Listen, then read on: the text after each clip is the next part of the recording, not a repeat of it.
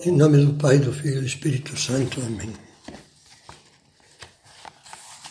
Vamos fazer agora a quinta meditação da série Deus no dia a dia. E vamos meditar sobre a rotina na vida. O ponto de luz, como em todas essas meditações, são as palavras de São José Maria. Neste caso, o número 4 8, 9 do livro Sulco. Diz o seguinte: Na simplicidade do teu trabalho habitual, nos detalhes monótonos de cada dia, tens que descobrir o segredo para tantos escondido da grandeza e da novidade, o amor.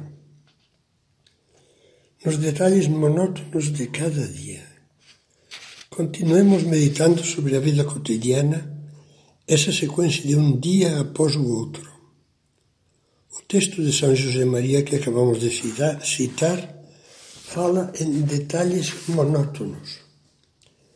Quantas vezes não achamos monótona a repetição dos dias que parecem fotocopiados, cada um do dia anterior, da semana anterior, do mês anterior, sempre a mesma coisa. Se não infundimos vida nessa rotina, o tempo passa cada vez mais depressa, mais vazia. Ora, já estamos no fim do ano. Como o tempo passou depressa, parece que cada ano corre mais rápido. Não fiz nem metade do que queria fazer. A vida cotidiana às vezes parece com o fluxo d'água que escapa de um cano furado. Ninguém repara, vai escorrendo e o tanque fica vazio. Sobra então uma sensação de frustração que deixa um mau sabor na alma. Foi um ano meio vazio, dizem alguns no fim de ano. Santo Agostinho detestava a rotina morna e escrevia nas Confissões: Tanto quanto a morte, apavorava-me ficar preso ao fluxo da rotina. Para vencer a rotina, que fazer? Simplesmente variar? Não. Andar mudando de ocupação de mulher ou de marido, como alguns fazem infelizmente, quando se cansam de ouvir sempre a mesma toada, mudar de cidade? Não. Se isto passasse pela nossa cabeça, teríamos que meditar estas palavras da imitação de Cristo. A muitos iludiu a mudança de lugar. É engano achar que a mudança, mudança por si só resolve os problemas. Pura ilusão. Pois em qualquer lugar carregaremos a nossa miséria ou a nossa riqueza espiritual. O segredo para dar vida à rotina, como em tudo, é o amor. Nunca percamos esse enfoque, mesmo que o devamos repetir cem vezes, mil vezes. São Paulo tinha sempre presente: se não tiver amor, nada me aproveita. Quando se ama, cada dia o sol de Deus ilumina com luzes novas as nossas palavras, gestos e ações, mesmo que externamente sejam exatamente iguais aos do dia anterior. O poeta hindu e prêmio Nobel de Literatura Rabindranath Tagore, sem ser cristão, embora admirasse profundamente o cristianismo, intuía esta bela realidade em um dos seus poemas. Verdadeiramente escrevia a pouca beleza e paz que ainda se pode encontrar entre os homens se acham no cumprimento cotidiano dos pequenos deveres e não nas grandes empresas nem nos altos falatórios. Lembremos a seguir algumas atitudes que exprimem ou facilitam fazer as coisas com amor, mesmo que custe, e assim renovam a alma. Primeiro, saber começar. Desencalhar o dever que está parado e fica sendo um peso incômodo na consciência. Já dizia o poeta latino Horácio que começar é ter metade do trabalho feito. Mas como custa? atrasamos tantas coisas. Não nos decidimos a enfrentar, apoiados em Deus, certos problemas familiares ou profissionais. Não começamos a retomar seriamente deveres religiosos que já andaram bem e agora estão descuidados. Vamos procrastinando conversas inadiáveis, sem reparar. Seguimos a péssima sentença Deixa estar para ver como é que fica. Para acabar as coisas, lemos em sulco, é preciso começar a fazê-las. Parece óbvio, mas falta-te tantas vezes esta simples decisão. Segundo, da mesma forma, praticamos o amor quando assumimos o lema hoje e agora. O odie et nunc dos latinos que um mau latinista traduzia bem por hoje ou nunca. Ou seja, quando nos decidimos a praticar minutos heróicos.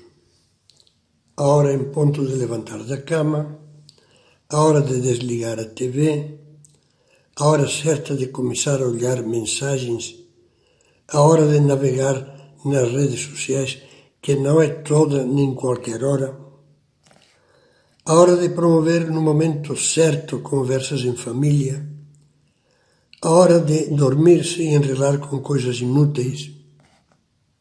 Terceiro, amar é também aprender a distinguir no dia a dia a diferença entre aproveitar o tempo e encher o tempo. Você já deve ter dito mais de uma vez: hoje não parei. Foi aquela correria, fiquei exausto e não fiz nada. Por esse caminho pode acabar como o tio Vânia, da peça de teatro homônima de Tchekhov, que dizia 47 anos e não fiz nada.